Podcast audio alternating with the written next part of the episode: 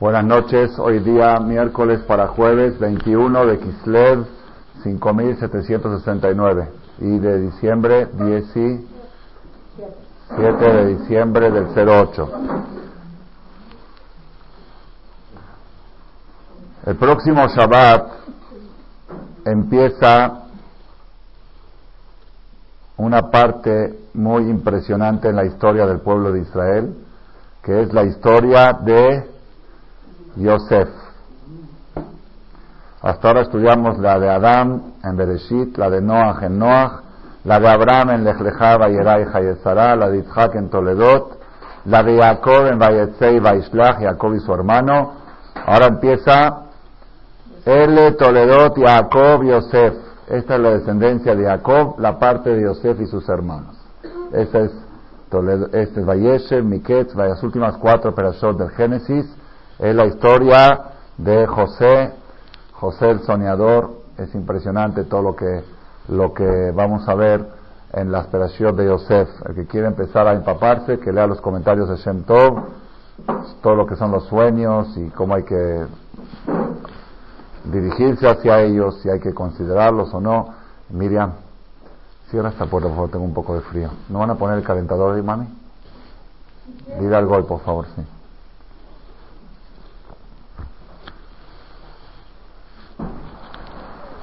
Tenía la inquietud, siempre, muchos años, esta perashá de Yosef siempre, siempre toca en Shabbat anterior a Hanukkah.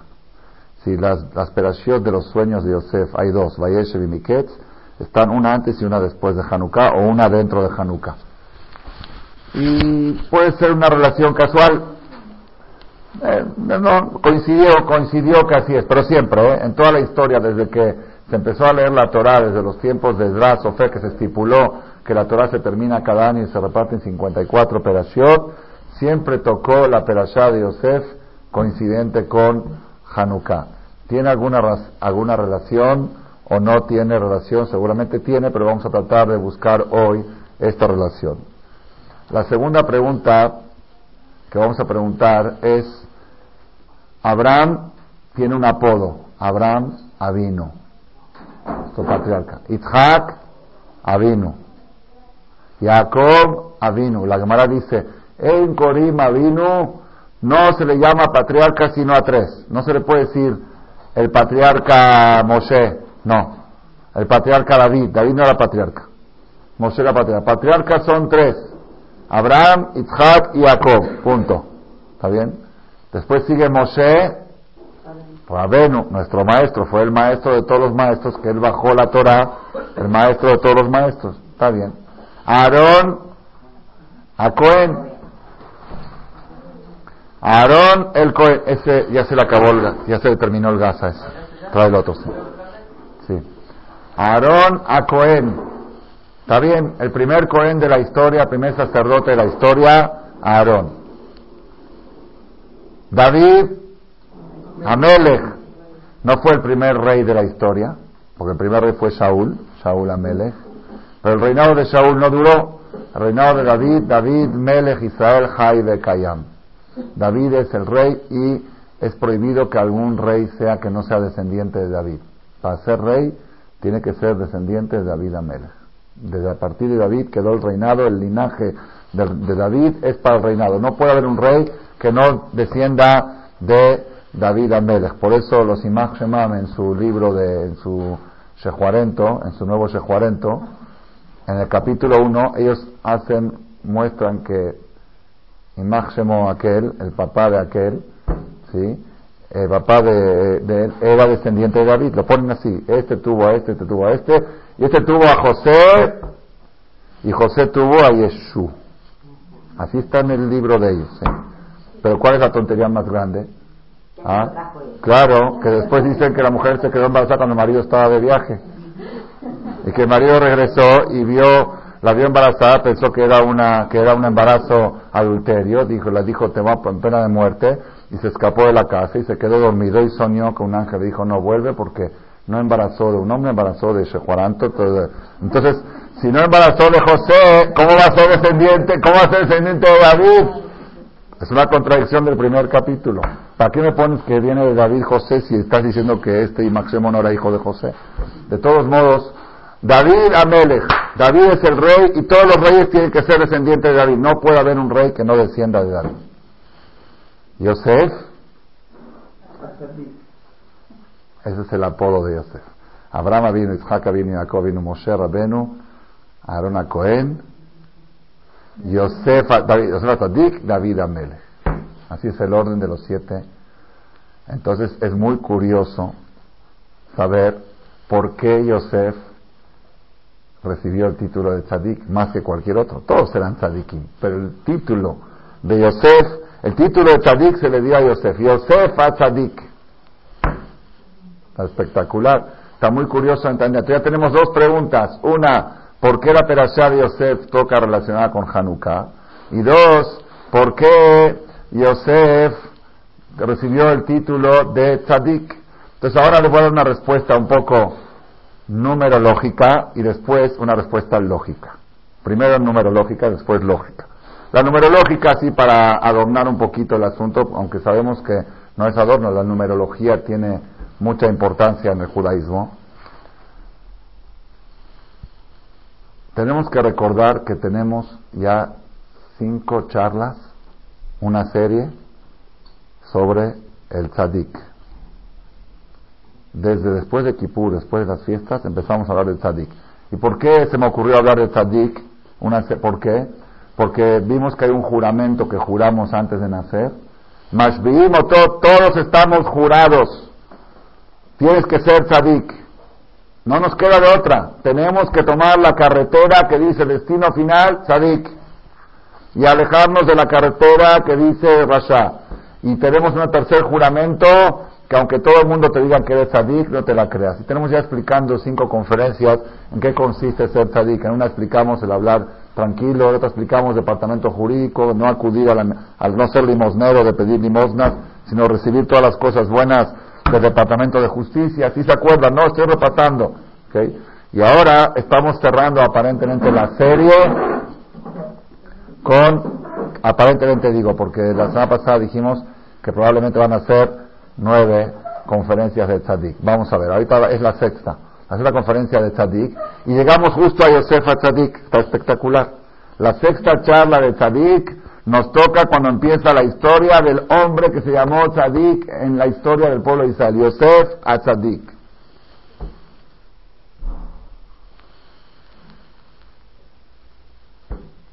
Dijimos que Hanukkah, que el mes nueve es un mes muy bueno. Este es el mes 9, el mes de Kislev.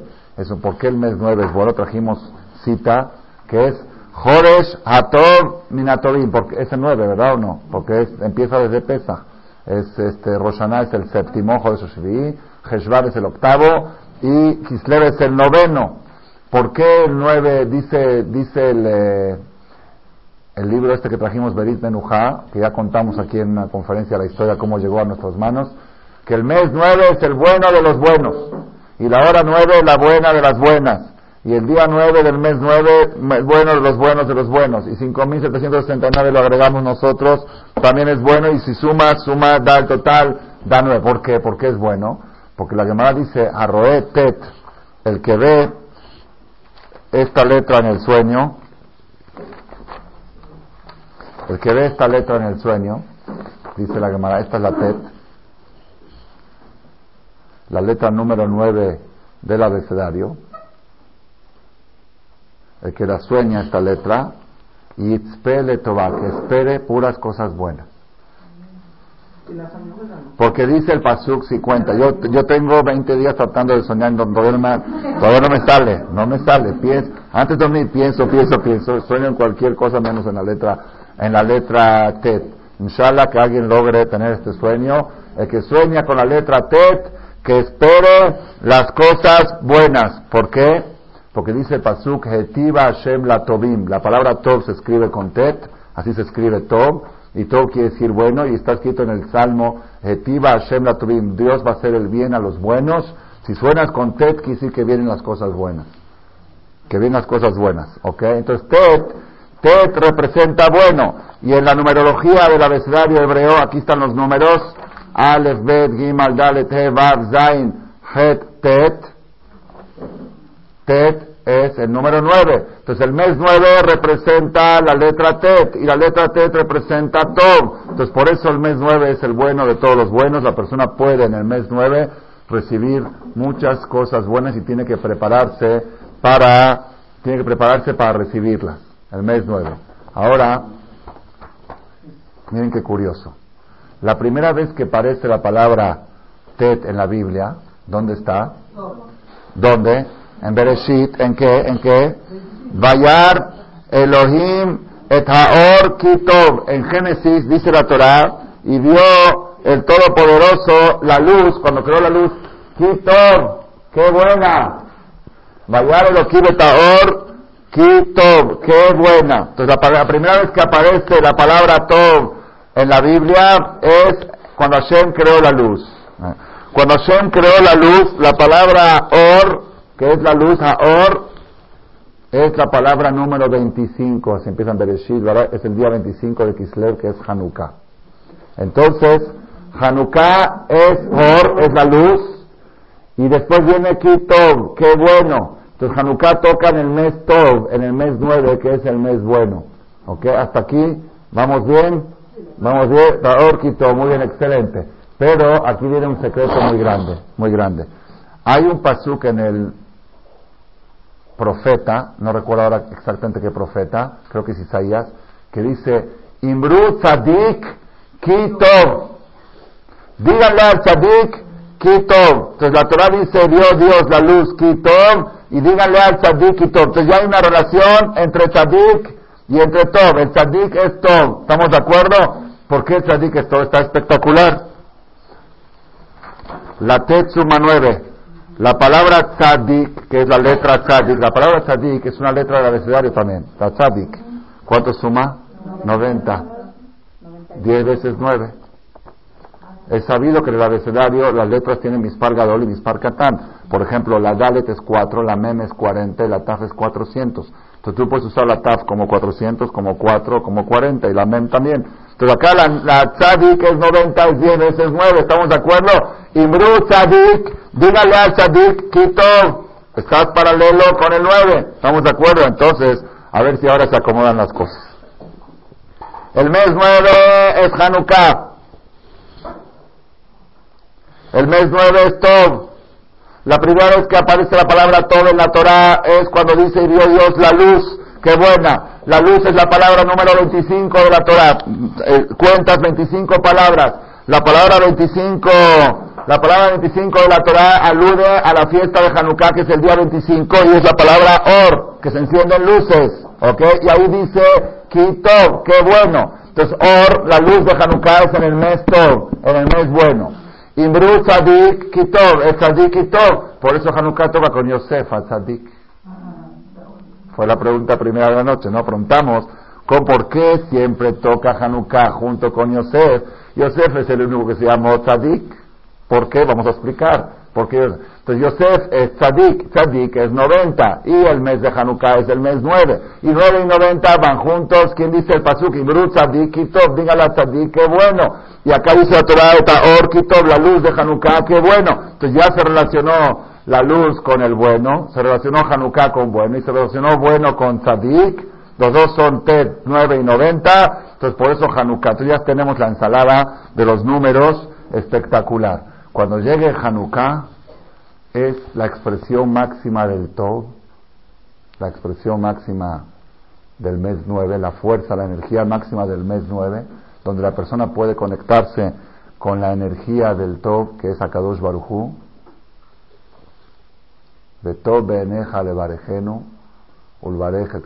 Israel. Como decimos en la verajada de agradecimiento, a él Yeshuatenu, Bezatenu, Selah, a él Tov, Dios el Tov, Hashem es el Tov. Todos los demás son Tov relativos, Hashem es Tov absoluto. Todo lo que hace Hashem es Tov, lo bueno y lo malo, todo. Cuando llega un golpe también es Tov. Gamzule Tová, así dicen los tzadikim.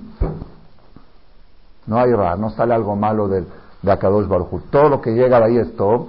Entonces, claro, entonces en Hanukkah nosotros nos vamos a conectar con la fuente, en el mes 9, que es el mes del Tov, que es el mes del Tov. Nos vamos a conectar con la fuerza máxima del Tov, que es Akadosh Barujú. Pero ahora, hoy encontramos un secreto, que el Tov va ligado con Tzadik. Imbrut, Tzadik y Tov. ¿Cómo se ligan numerológicamente 9 y 90? Numerológicamente. En el Pasuk, la luz, Kitov. La luz es Hanukkah, es la palabra 25, Kitov. Y en Hanukkah se lee la perashá de Yosef a Tzadik. Y en Hanukkah decimos, y en Hanukkah decimos en Alamisim que Hashem entregó Reshaim Beyat Tzadikim. Hashem entregó a los malvados en manos de los tzadikim. Entonces Hanukkah va con tzadik. ¿Qué más morá? ¿Cómo? ¿Y 89 qué nos da? No, 89 no da, no da 18. 8, 9, 17, suma todo, ¿cuánto suma todo? 9 más 6 más 2, 17. Muy bien, eso lo dijimos la semana pasada, que 17, todo suma 17, la moral dice que Hanukkah suma 89, no lo calculé, ya está calculado, suma 89, 8, 9, 17, ya tenemos otra más, Hanukkah con Tov, Hanukkah suma 17, la palabra 89 que son 17 y la palabra Tov es 9 más 6 más 2, son 17, ya tenemos otra relación más, espectacular, espectacular. Pero ahora vamos a hablar un poquito más, dejar de números y hablar de filosofía un poco, porque con los números nos sirve para divertirnos un poco, para entretenernos un poco. Pero no nos da una enseñanza práctica. Vamos a ir a la parte más práctica de todos estos mensajes que estamos diciendo. Probablemente al final vamos a relacionar la primera parte. Entonces, empezamos con una pregunta. ¿Por qué Yosef se lee en Hanukkah? Ya encontramos más o menos una respuesta porque Yosef se llamó Tzadik y Hanukkah es en el mes Tov y Tov y Tzadik van juntos, 9 y 90 van juntos. Pero la segunda pregunta, ¿por qué Yosef se llamó Tzadik y no otros? ¿Qué tuvo de especial? ¿Qué es lo que le da el título de Tzadik a Yosef? Que se le quedó el apodo Yosef a Tzadik y eso es un mensaje que queremos tratar de adoptar hoy.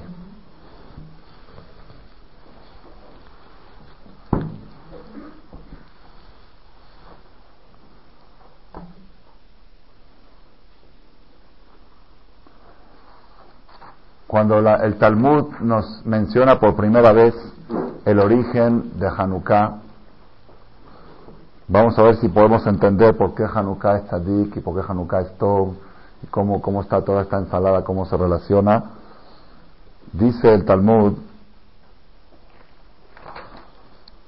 en Masejet Shabbat, es donde habla de Hanukkah, ya que habla de las velas de Shabbat, también habla de las velas de Hanukkah.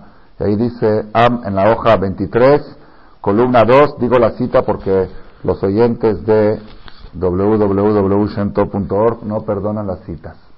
Y cuando dice, por favor, jajam, queremos, ustedes que me ven, me creen, pero los que no me ven, los que me escuchan, a veces no creen que está escrito. Entonces dicen, diga siempre la cita, ya sea del Pasuk, la cita Maseje Shabbat, Tratado Shabbat, Talmud 23, columna 2. Amar Rabuna, dijo Rabuna, Aragil Bener, la persona que Ragil Vener, Ragil explica así que se cuida en la mitzvah de la vela de Hanukkah y de la vela de Shabbat, a Ragil Vener, que se cuida quiere decir que se esmera, que se esmera en hacerlo, en hacerlo con devoción, hacerlo bien, hacer bien la, la mitzvah de Hanukkah, esa persona de premio Javianle Banim Talmideja Jamim va a tener hijos Sadikim. Quiere decir, es una de las formas, de las maneras de asegurar el futuro espiritual de tus hijos, de tu descendencia, son las velas. Las velas de Shabbat y las velas de Hanukkah. El Meiri explica que no se refiere a la persona que nada más cumple con la mitzvah, sino a la persona que trata de hacerla de la mejor manera. Busca el lugar correcto donde encenderla, el horario correcto, la cantidad correcta de aceite, que hace la mitzvah de la manera más holgada, no de la manera más, más, más restringida. Esa persona de premio, que hacerlo premia con hijos tzadikim, con hijos también de jajamim. Y probablemente cuanto más tiempo dure tu, tu flama encendida, más tiempo dure la receta para las descendencias próximas. Aquel que lo deja toda la noche quizá dure todo el galut hasta que amanezca el Mashiach. Y aquel que lo deja hasta medianoche quizá tenga menos efecto. Bueno, pero su hijo va a encender y va a seguir la cadena. Pero es, es la fuerza que tiene la vela de Hanukkah. Entonces, la, vela de Hanukkah tiene un mensaje especial relacionado con el futuro de las generaciones. Si tú quieres tener hijos, nietos, tadikim, échale ganas a la vela de Hanukkah. Me contó un señor aquí de, de México que su papá, Sheikhe, eh, su papá, la Shalom, perdón, su papá vivió muchos años, que llevamos todos muchos años también, este, era, era una persona no muy religiosa, pero era tradicionalista, respetaba muy bien las tradiciones, Shabbat y así, todas las bases, ¿no? Pero no era así, digamos, fanático. Creo que no sé si usaba equipa en la calle, pero respetaba las bases de lo básico. Sin embargo, había algo muy peculiar en el papá. Un papá que tenía, creo que, 13 hijos, 14 hijos, Hanukkah. Cuando llegaba la fiesta de Hanukkah, él hacía mucha fiesta de Hanukkah. Él ponía la, la invitaba a todos sus hijos casados, a sus nueras, a sus nietos, les compraba regalos. Cada noche era un pachangón, la Hanukkah, la ceremonia, el encendido de las velas. Hacía mucha fiesta y se le regalaba juguetes a los nietos.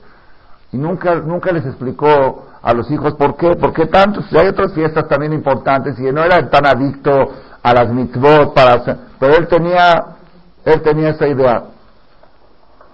Cuando falleció, víspera de Hanukkah, como este domingo.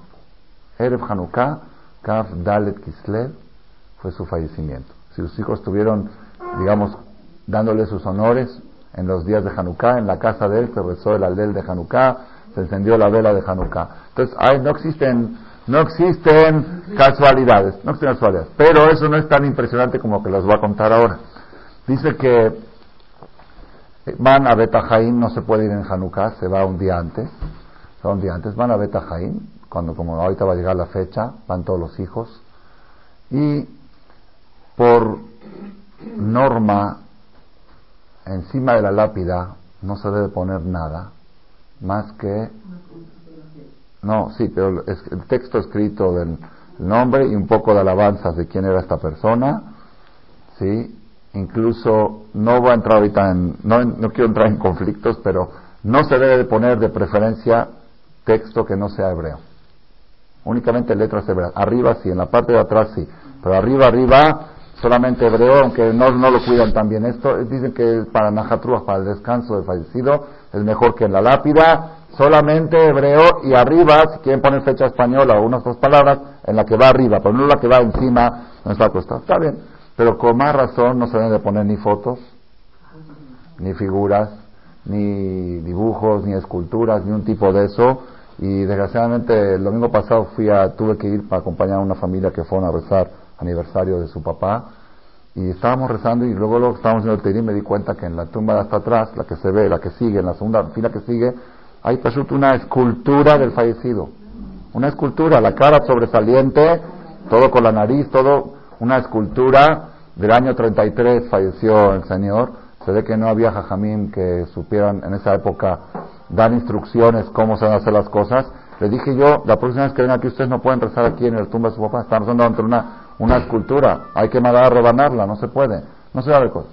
Bueno, volviendo a la familia esta que papá falleció víspera de Hanukkah, en la tumba de al lado, a los familiares se les ocurrió, tampoco no sé si es correcto, pues pusieron una menorá, una menorá, una, un candelabro de bronce, tampoco no creo que sea correcto, nunca hemos escuchado que se pone, pero los hijos así quisieron, se ve que también había fallecido cerca de esas fechas de Hanukkah y quisieron conmemorarlo muy sionísticamente con el símbolo de la menorá o no sé, por alguna razón pusieron una menor ahí, cosa tampoco no muy... Pero ellos no dijeron nada, llegan. ¿Qué es lo curioso? cada año cuando van a, la tumba del papá, y solamente sucede en diciembre, cuando es la fecha, la posición del sol a la hora que ellos van a las nueve y media, diez de la mañana, cuando van a rezar, como se acostumbra, el sol da en el candelabro del vecino, de la tumba vecina, y se refleja la sombra de la menorá en la tumba del papá. Así se ve una menorá. Cada vez que van a rezar, este viernes voy a ir a verlo porque me van a llevar. Me dijeron, yo lo quiero ver. Yo quiero ir a verlo. Es algo impresionante. Cada año cuando van a rezarle, ellos ven en la tumba de papá la sombra, el sol, nada más en diciembre. Si vas en enero no se ve. Si vas en, la fecha de su fallecimiento, la posición del sol respecto al, al norte, no sé cómo, da en, da la menorá y refleja la sombra. Eso demuestra que cuando la persona se entrega por una mitzvah, Kadosh Baruj la perpetúa para siempre. Pero este señor, yo no sé si él sabía o no sabía esto que estamos diciendo, o quizás sí lo sabía. Él quiso que sus hijos y nietos sigan el camino. Y él había escuchado que las velas de Hanukkah es receta. Dijo, pues si esto es receta, me voy a abocar a esto. Porque es, hoy en día es mucho lujo prescindir de una receta para la continuidad del pueblo. Tanta, tantos riesgos de asimilación, tantos riesgos de todo tipo de cosas. Entonces, si te dicen que esto te sirve para ayudar a que tus hijos sigan el camino, no me puedo dar el lujo de prescindir. Entonces, la vela de Hanukkah tiene fuerza para garantizar el futuro de tus hijos, nietos de Banin Tzadikim. Ya vemos otra relación entre Hanukkah y Tzadik. Tú quieres que tu hijo sea un Tzadik, enciende las velas de Hanukkah. Otra ocasión vamos a hablar de las velas de Shabbat. Hoy no, ahora toca Hanukkah, vamos a hablar de Hanukkah. Rabotai, dice el Talmud, en el mismo tratado de Shabbat donde habla de Hanukkah, dice así. En la hoja 21, columna 2. Mai Hanukkah. ¿Qué es Hanukkah? Sí preguntan. ¿Qué es Hanukkah? ¿De dónde se originó esta fiesta? De Tano Rabbanan, que estudiaron los Jajamín. De Kaf Hebe Kislev. Antes de seguir esto, nada más quiero agregar una cosa más para que sepamos la importancia y la trascendencia de lo que se acerca. Está escrito en el libro Tamea Minagim, donde habla de Hanukkah, que todo el proceso festivo de Selijot, de Roshaná, de los días de Teshuvah, de Kippur, de Sukkot y de Simchat se sellan en Hanukkah. si que en Hanukkah todavía se puede hacer algún cambio, es más difícil, cada vez que pasa más tiempo es más difícil, pero en Hanukkah, en Hanukkah es la, la chance final para cambiar algo de la Neilá de Kippur. Alguna sentencia, alguna cosa se puede, se puede convertir. Y dice ahí que los que saben de astrología, si traen Tanam y Nagim, los que saben ver el cielo o las estrellas, son los astrólogos, desde Rosh Hodesh Elul, que empieza Selijot, en el cielo se ve las estrellas que forman la forma de una mano abierta. Una mano así abierta, una persona que sabe ver, me la mostró una vez en Cuernavaca. Una vez estábamos en Cuernavaca, me dijo, mire, jajá, está la mano. Me mostró el dedo pulgar, abierto así, pero abierto de esta manera. Se ve la forma de las estrellas. Y esa forma, ¿por qué? Porque dice que la mano de Hashem está abierta para recibir a los que quieren hacer Teshuvah. Y Emineja, Peshutal, de Kabel, Shabim, lo decimos en Selijot. La mano derecha de Hashem está abierta, vengan hijos, acérquense. Dice, y esa mano se ve en el cielo desde Rosh de Shelul y desaparece el octavo día de Hanukkah. Si todo ese tiempo, desde Rosh de Selul hasta Hanukkah todavía se ve, los días de Hanukkah todavía se ve, el octavo día de Hanukkah es el último día que se alcanza a ver esas, ese signo en el cielo de la mano abierta. Después, como que diciendo todavía hay tiempo para regresar y retornar y hacerse tzadik y estar cerca de Borolam. Esa es la fuerza. Pero ¿de dónde? Quiere decir que el proceso festivo que siempre dijimos que empieza Pesach, primer piso, segundo piso Sefirata Omer, tercer piso Shavuot, cuarto piso Roshaná, quinto piso Kippur, sexto piso Sukkot y séptimo piso Simchat. Hay un octavo piso, Hanukkah son ocho días, octavo piso. El octavo piso del edificio es Hanukkah. Y uno puede decir, Hoy está, está muy exagerado poner a Hanukkah como continuación de Sukkot si Hanukkah no estaba en el tiempo de la Biblia. Hanukkah fue algo que fue a través de la historia, pero en la Biblia, cuando se entregó la Biblia, no está Hanukkah. Sin embargo, algo impresionante, como el Emet de la Torah, esto lo dije hace muchos años, muchos años, y lo voy a repetir ahora porque cuando uno lo reflexiona y lo ve, se impresiona cómo se ve el Emet, la verdad de la Torah. ¿Dónde habla la Torah de todas las fiestas? Todas juntas, todas. ¿Dónde? ¿En qué perashá habla? No, antes, no, no, no, no, no. La primera vez que la Torah habla de todas las fiestas es la perashá que se lee en todas las fiestas, la que se lee el primer día de Pesach, el segundo día de Pesach, la que se lee, no, perdón, el, segundo día de Pesach, el primer día de Sukkot, el segundo, Shoro Jese Boezki Valet, la perashá que está, la perashá de Mor, Levítico 22, Levítico 23, 22, al final del 22, principio del 23, El Moare Hashem, estas son las fiestas de Hashem. Y empieza, primero que todo, Shabbat. Segundo, así, la, base, la plataforma del edificio de Shabbat. Primer piso, bajo el Sharishon, Barba, la Pesan Hashem. Segundo piso, hagan cuenten, mi Mahorat Sheva Shabbatot, siete semanas. Tercer piso, traigan Shabbat Bikurim Hashem. Cuarto piso, bajo el Shevi, Bejar, la Joresh Yom Teruah, toquen Shofar. Quinto piso, me están pidiendo que sea la conferencia de Unishmat Emily Batrosa. Eh, cuarto piso que estamos, Roshaná, ¿no? ¿O me equivoco? Sí. No, pesa Sefirata Omer, así está el orden.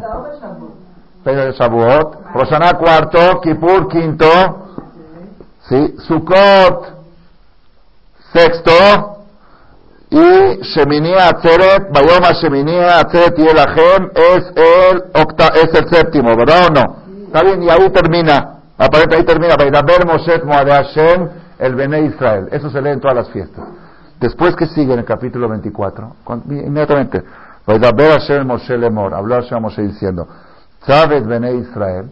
Ordena a los hijos de Israel, Shemen Zaid Zach Katit Lamaor, que tomen aceite puro de oliva, Lealot Ner Tamid, para encender el Ner Tamid, Mihus Parojet va a encender a la menorá Teorá, sobre la menorá pura va a preparar las velas a Aarón, a Cohen, Lifne Hashem Tamid. La perashá del encendido de la menorá del templo, que se encendía todos los días, viene inmediatamente después de Simchat Torah. Aquí hace alusión que este encendido de la menorá es continuación de, de las fiestas. Es algo espectacular. Pero ¿por qué no está en el grupo? Porque está por encima de todo. Todas las fiestas es el ciclo de siete. Hanukkah es ocho. Ya es, es la Teba es, más, por arriba de todas las fiestas. Esa es la fuerza que tiene.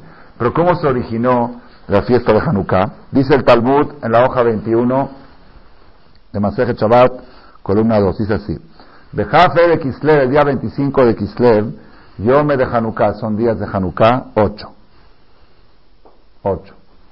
De la lemispat behon, prohibido hacer esped, lo aleno si pasa algo o si cae un hereye, no se hace hereye en Hanukkah. Vedelo tampoco se puede ir al panteón, en Hanukkah no se va al panteón, aunque toque yo aniversario. Vedelo leitanot, lo han prohibido ayunar en Hanukkah. Hay discusión si ayuno de sueño, sí o no, pero cualquier uno que quiera ayunar un ayuno de Teshuvah hay que postergarlo para después de Hanukkah. ¿Por qué? ¿Por qué son días festivos? Porque cuando habían entrado los griegos al palacio de Hashem, al Bet Amigdash, Timeu, Kol Shemanim Shemachal, ensuciaron todos los aceites del Ejal, los impurificaron.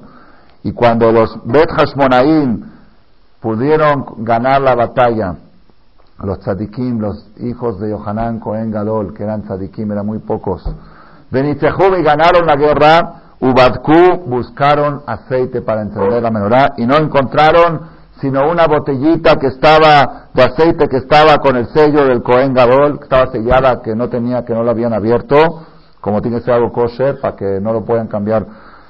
Y la cantidad de aceite era suficiente para un solo día.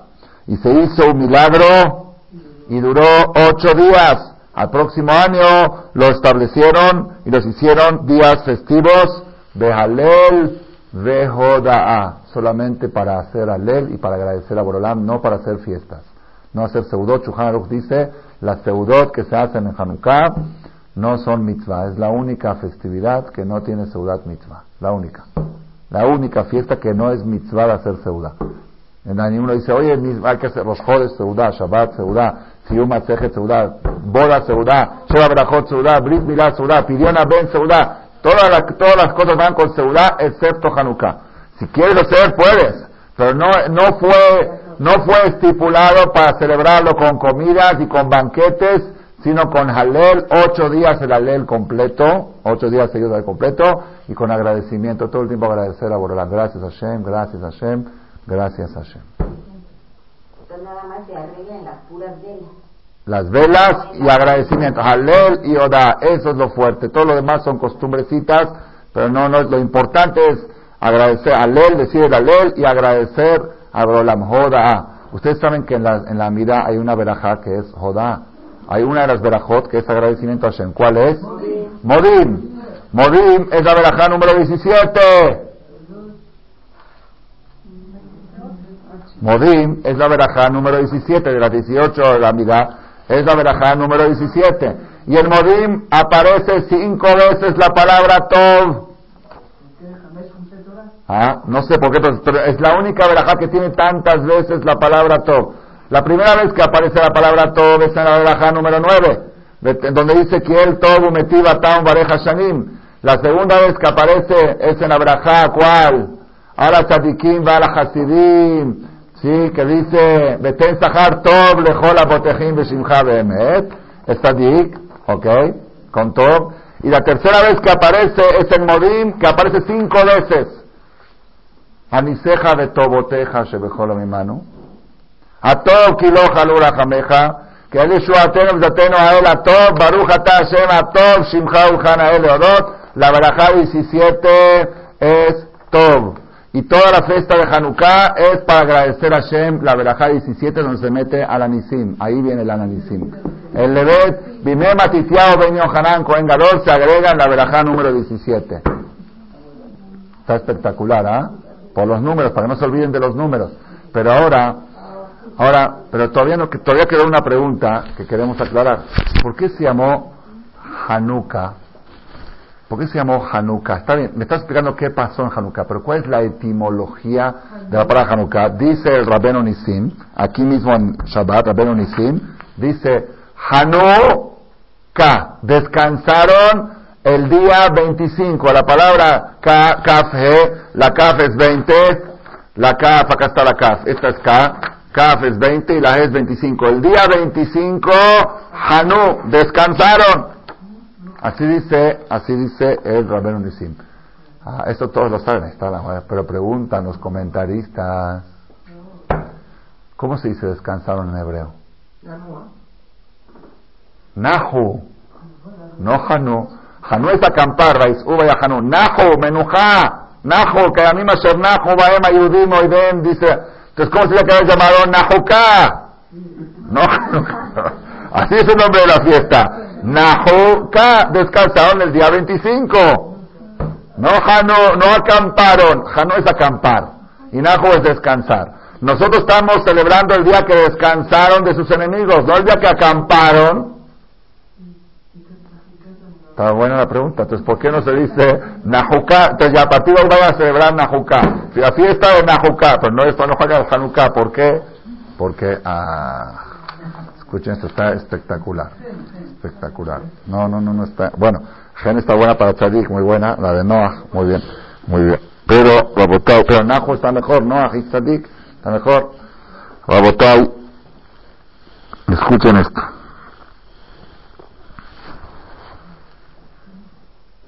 ¿Cuánto aceite hay que poner? Escuchen porque es la parte más bonita de esta charla, la más novedosa, que no está grabada en ninguno de los 900 títulos que están en internet. Esta es nueva, nueva, nueva. Lo dije, esto me, esto me salió este hidush en Miami el domingo pasado que viajé en el anterior. Lo dije el lunes a la mañana en el Knis ahí como una cosa breve, sin grabar, y no está publicado. Y ahora lo vamos a perpetuar con la ayuda de Boreolam en México por primera vez se va a estrenar y aparte ahí lo dije en cinco minutos, aquí está como una conferencia de una hora. Rabota, escuchen esto. A ustedes les, conviene, que yo viaje. Cuando viajo me salen Hidushim. Sí, en el avión y todo. Rabotay, ¿cuánto aceite hay que poner en la vela de Hanukkah? ¿Cuánto tiempo debe de durar la vela de Hanukkah? Bueno, la Gemara no dice media hora, la Gemara dice así. La mitzvah de Hanukkah es desde que se pone el sol, vuelvo a decir la cita, 21, Shabbat 21, columna 2. Mitzvata, la mitzvah es Mishetishka Hamar, de que se pone el sol, H regel minashuk, hasta que se acaben los pies de la calle, que ya no haya gente circulando en la calle. Quiere decir, la mitzvah es publicar el milagro. ¿Y cuánto tiempo hay que publicar? El tiempo que circula gente en la calle. Entonces dice el Rif, que es comentarista del Talmud, según los tiempos aquellos que no existía luces en la calle y todo, la gente después de media hora de la puesta del sol ya no circulaba por las calles. Porque está oscuro, se caen, es peligroso, hay robos, asaltos, no había movimiento. Entonces de ahí salió la idea de media hora. Pero originalmente, ¿entendieron? La, la, mitzvah es desde que se pone el sol hasta que no haya gente en la calle. Media hora. Pero hay algunos hajamim que dicen que hay que procurar de que dure el aceite mientras circula gente por la calle y calculan que nuestra generación es hasta la medianoche más o menos, no como obligación, pero como mitzvah minamufjar, como obligación, ¿ah? no, no, no, no, no, nada más que dure, que dure, que se vea, que enciende la ventana, que mientras circulen gente por la calle que hace hasta la medianoche más o menos, tratar de que dure el aceite. Había un jajam grande en Jerusalén, se llamaba el Rab de Brisk, el Gris, que él era Briskerov famoso, que él era muy meticuloso en cumplir las mitzvot con todos los lujos, y él había llegado a la conclusión que probablemente la mitzvah era publicar el tiempo máximo que hay gente en la calle, no lo mínimo de media hora. Y él tenía un problema. En Jerusalén se enciende a las 4 y 50, es, oscurece. Ahora Shabbat sí es como Nueva York, un poquito.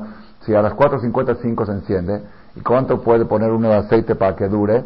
Entonces él ponía lo, más, lo que le cabía en el vaso, no sé, 4, 5 horas, 6 horas, pero tenía un problema. Él vivía pegado al cine Colnoa Edison, el cine Edison, es el, Edison fue el que fundó, el que, el que inventó la, la cinematografía, para que lo queremos. Pero hay un cine en Jerusalén que está en la calle Yeshayahu, la calle que sube por, al lado de Hofstraus. Ahí hay un cine que se llama Colnoa Edison y él vivía pegado al cine. Entonces él calculaba hasta qué hora deja de circular gente en la calle. A las 7, 8, 9 de la noche en Jerusalén ya no circula gente. Pero luego a las 10 llegan al cine, 9 llegan al cine, y a las 11, 11 y media dicen que se volvía a bajar y volvía a encender antes que termine la función del cine. Para que todos los Yehudim que salen del cine, quizá todavía se llama que circula gente por la calle, o quizá no son gentes, no sabían si eran gentes o no eran gentes. Dijo, yo voy a bajar a encender. Así era cuestión. Bueno, está bien. Pero vamos a irnos, baja la mano, media hora. Media hora que poner cantidad de aceite es lo mínimo media hora. Pero media hora de qué? desde que oscurece. ¿Qué es oscurece? Está entre 6 de la tarde, 6 y 10, 6.40, según Rabenutam 7, entonces según Rabenutam oscurece a las 7. Entonces aquí el que quiera hacerlo bien, pues que ponga media hora después de Rabenutam, que son más o menos de 6 a 7 y media que dure, una hora y media, X, ok. Vamos, vamos a poner una cantidad mínima. ¿Cuánta cantidad mínima? Media hora. ¿Cuánto es media hora? Un cachito así de aceite, muy poquito, dura media hora. Ok. Ok. Hay que checar porque también depende del grosor de la mecha. Si el grosor de la mecha es muy gruesa, consume más rápido el aceite. Si es muy delgada, dura más. Entonces hay que hacer una prueba antes. Ponlo hoy en la noche en tu casa, pon un poquito de aceite, llénalo de aceite, pon la mecha que vas a usar y fíjate cuánto tiempo duró y vas a ver si te sirve o no te sirve. Generalmente creo que sí alcanzan. Ahora, ¿qué pasa si una persona puso poquito aceite? Puso la mitad porque estaba ahorrando el aceite o porque se fue de viaje y la tenía este, puso poquito aceite y después dijo, me parece que es poco, ya que estaba encendida la agrego. No cumplió con la misma. Tiene que apagarla, llenarla de aceite y encender. Si tiene que ser que a la hora de encender ya haya el aceite suficiente para que dure el tiempo. No le puedes agregar después el aceite. Y ese es el problema de los que quieren encender con luz eléctrica con, con algunos, algunos que encienden, digamos, en casos de, ¿cuál es el problema? Que en la luz eléctrica no tienes aceite. El aceite llega de afuera todo el tiempo, te lo están suministrando, y si viene un apagón, entonces quiere decir que no le pusiste la cantidad, le estás agregando el aceite todo el tiempo, a menos que lo hagas con pila, que la pila sí es aceite, la pila tiene la energía, la tienes contigo, pero si no, la energía llega de afuera, no es válido. Rabotai, una persona me preguntó una pregunta. Así Maase Shaya.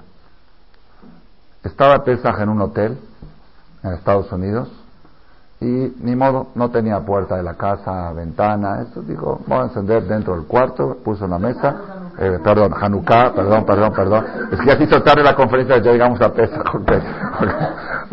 estaba Hanukkah en un hotel y dijo, ¿dónde voy a encender? Puerta, ventana, dijo ya en la, mesita del lobby, en la mesita del dentro del cuarto, así agarró una, una, una esta, al minuto sonó la alarma, detector de humo, Vinieron, vino policía y ¡pam! se la apagó. ¿qué estás haciendo? Dijo, es un ritual judío. Prohibido poner fuego aquí en los, cuartos. Bueno, capara. Al otro día, vuelve a encender, al minuto, ¡pum! La apagó. No, al otro día, él me preguntó, ¿cumple o no cumple? Porque la alajá dice que si se apagó, la vela, no tienes que volver a encenderla. Así deja. Pero si de un principio la encendiste en un lugar donde había un viento que la iba a apagar, se llama como si fuera que no le pusiste suficiente aceite. Si tú tienes que poner la cantidad de aceite y colocarla en un lugar donde por naturaleza va a durar media hora. Si después pasó por accidente, por una cosa que se apagó, ya estás exento de volverla a encender. Pero si de un principio pusiste poco aceite, o de un principio la pusiste en un lugar donde había viento, que el viento la iba a apagar, entonces ya no cumpliste con la misma. Entonces él me preguntó, ¿esto se considera como que la encendí en un lugar donde hay viento? Porque seguro que va a venir el poli y me la va a apagar, seguro. Es como que la encendió donde hay viento. No supe contestarle por falta de estudio, pero Baruch Hashem después que abrí la Yeshiva y estudiamos unos temas, salió que encontramos la resolución del tema, no vamos a entrar ahora, es un problema. Según el Hadonish no cumplió y según el Rab Haim de Brisk sí cumplió. Según Rab Haim de Brisk, todo lo que depende de seres humanos no se considera viento, solamente lo que es naturaleza. Y según Hadonish, y según Hadonish si el ser humano es agresivo y seguro que lo va a hacer, se considera como el viento. En otros casos, está hablando de otros casos, ahí lo no vamos a entrar ahorita en detalle. Pero aquí quiero llegar, Rabotay. Acá viene lo más fuerte de todo. Acá viene el mensaje filosófico. Hasta ahora hablamos alágico. Cuando los griegos quisieron destruir la cultura hebrea, ¿qué es lo que ellos querían? Como dice el paso, como dice el Lashkihan Toratah, que los judíos se les olvide la Torah, que no sepan Torah. La competencia más grande para la cultura helénica era la hebrea, no había otra, otra competencia. nuestra Torah era competencia para ellos. Y ellos querían que los judíos no sepan Torah, que estudiaba Torah, eh, ok. Querían hacerles olvidar la Torah. Yo les quiero hacer una pregunta. Es una cosa espectacular para que la digan en las vacaciones a quien se la quieran decir. Si el gobierno mexicano, Barminan, decide ahorita que quiere que todos los judíos de México se les olvide la Torah. Ver, que lo hagan. Pueden hacer que a Jajam Shabbat se le olvide la Torah. No solamente eso, los Valeratín, los que toda la gente que sabe en Torah, ¿cómo, ¿cómo se les va a olvidar? ¿Quién se le va a olvidar la Torah? ¿Cómo, ¿Cómo puede un gobierno hacer olvidar la Torah a la gente que ya la sabe? La única forma es cancelar las escuelas de los niños. Para esta generación ya está perdida. Esto es lo que ya sabe en Torah no se los puede hacer olvidar. Pero si yo prohíbo que las escuelas judías enseñen Torah, automáticamente mueren los viejitos, se viene la nueva generación, generación de ignorantes de Torah. Entonces quiere decir a fuerza que cuando los griegos se propusieron a olvidar la Torah, atacaron directamente a las escuelas judías, lo único que atacaron. Lo demás no, no tiene solución, ya lo que saben Torah ya saben. ¿Ah? Entonces, ¿qué atacaban? Atacaban el Jinuj. Por eso es Hanukkah y no Nahuka. Hanukkah es de Jinuj, la educación judía. Es, es garantía, la única forma que puede un gobierno hacer olvidar la Torah del pueblo de Israel es atacando la educación. Ahora, acá, en el tema de la educación, viene algo. Cuando una persona educa en términos toraicos, ¿qué es lo que está haciendo? Está encendiendo la flama de la Neshama de su hijo.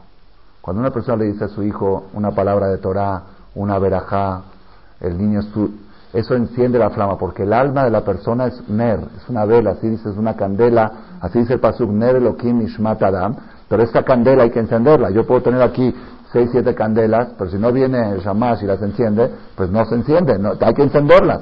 El alma del niño es una candela, y el educador, el papá o el moré, es el que enciende la candela. ¿Estamos de acuerdo?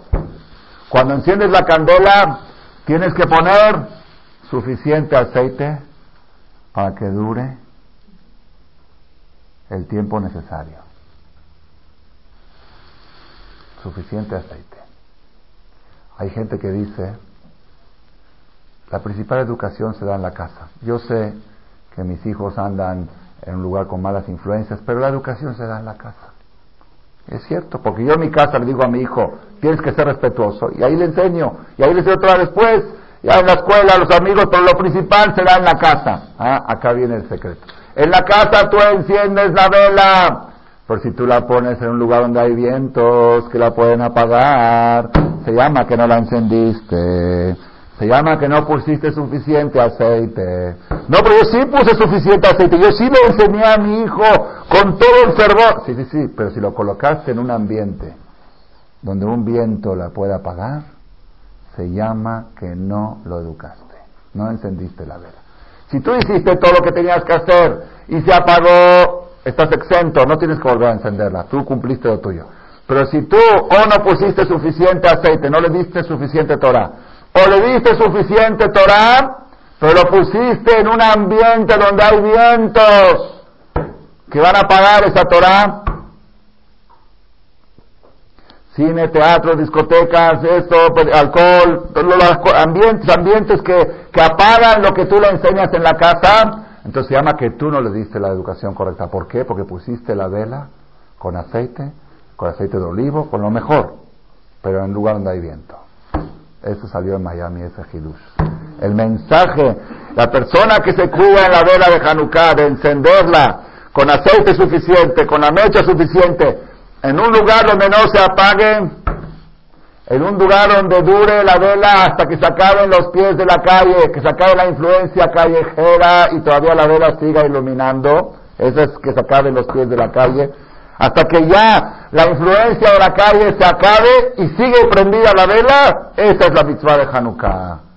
¿Quién fue el ejemplo de eso? Yosef. Yosef, el papá lo educó, todos los hijos los educó, pero el único que pasó pruebas de vientos y el viento no lo apagó, eh, por eso Yosef toca en Hanukkah siempre. Quería cerrar la conferencia. No preguntamos por qué siempre va a allá. Porque todos los demás hijos de Jacob, el papá le encendió la vela, pero no podemos saber con seguridad si esa vela está a prueba de vientos. Yosef llegó a Egipto, traicionado por sus hermanos, esclavo, guapísimo, las mujeres lo buscaban, la esposa de su patrón lo buscaba, y se mantuvo Yosef, eso es Tadik. Tadik es el que tiene una vela que el viento no la apaga. Y si tú quieres tener hijos Tadikim, Aragil Vener, la vela de Hanukkah está el mensaje. No es suficiente poner aceite, no es suficiente poner la mecha, no es suficiente educar. Tienes que cuidar de que el viento no la apague, que sea una vela que el viento no la apaga. Y en otras palabras lo dijo el rey Salomón en Proverbios. Hanoch lanar al pidarco, educa al hijo de una manera tal, gam que hasta su vejez no se le quite esa educación que esta educación le dure, no nada más en la época escolar, en la etapa escolar, que él tenga 30, 40, 50, 70, que él tenga barba blanca y todavía esté la vela encendida de lo que tú lo educaste desde chiquito. Esa es la fiesta de Hanukkah y no Nahukkah. Nahukkah es descansaron, Hanukkah es no hay descanso, es educar. Y educar de una manera tal que la vela esté a prueba. Primero que todo, no la pongas donde hay vientos fuertes. Y segundo, por si algún día tu hijo llega a llegar como Yosef a estar en lugares donde hay vientos fuertes, que sea una suficiente flama, una suficiente mecha bien sólida, que no la apague ningún viento. Ese es el mensaje nuevo del año 5700. Es la sexta conferencia de Tzadik, de Yosef a Tzadik, junto con Hanukkah, junto con el Tov, con la Berajá de Tzadikim, Barajasidim, Tzadikim Kitov, y con el agradecimiento a Hashem, que Hashem nos de Jud de poder ser tzadikim y tener hijos tzadikim y poder educar a nuestros hijos, que la vela dure por mucho tiempo. Amén.